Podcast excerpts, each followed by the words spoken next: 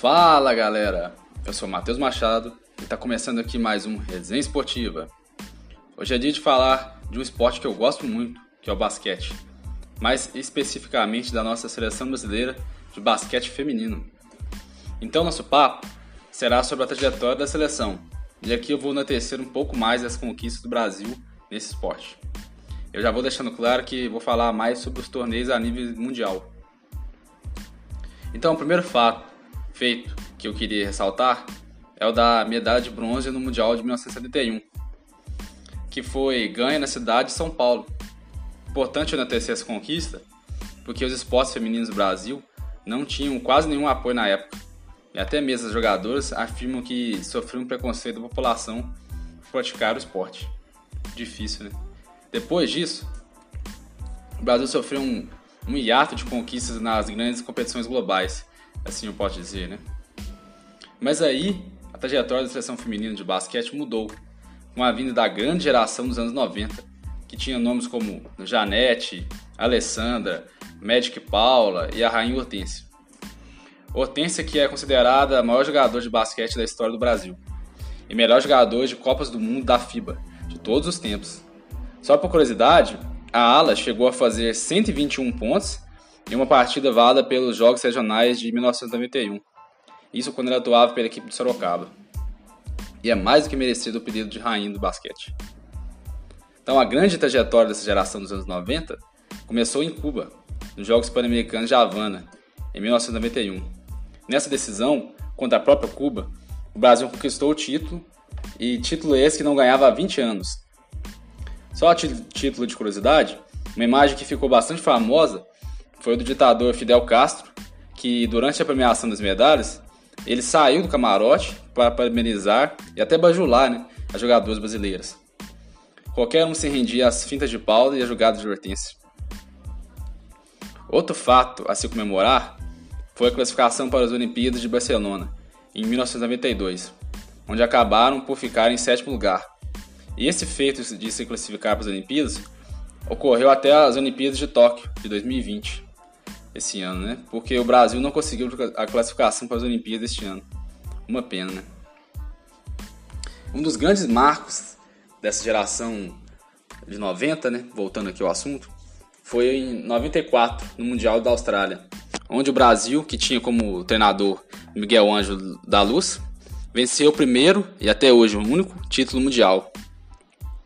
Nesse torneio, as meninas bateram uma poderosa seleção americana por 110 a 107 na semifinal e venceram a China na final, levando assim a medalha de ouro para casa.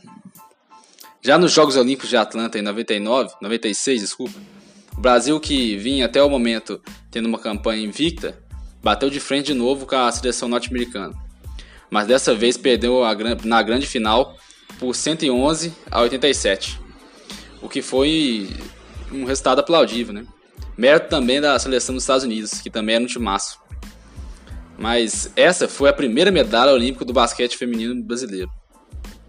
Um resultado bom, né?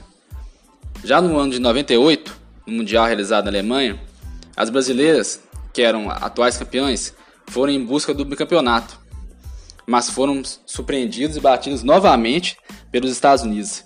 Grande pedra no sapato, né? Por 93 a 79 na semifinal. E na disputa pela medalha de bronze, perderam para a Austrália por 72 a 67, terminando em quarto lugar.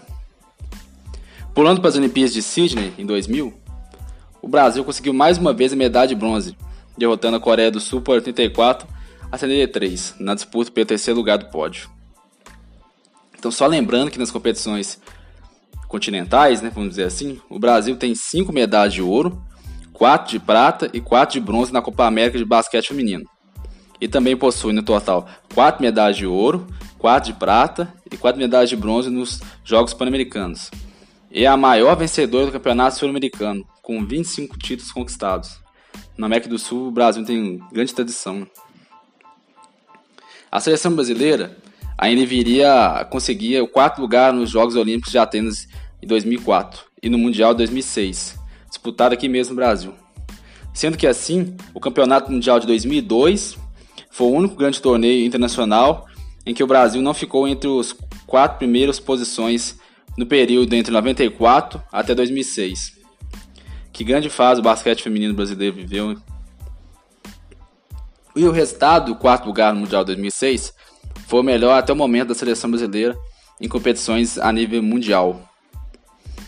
Já que depois disso, a nossa seleção amargou resultados ruins nesse tipo de competição mundial.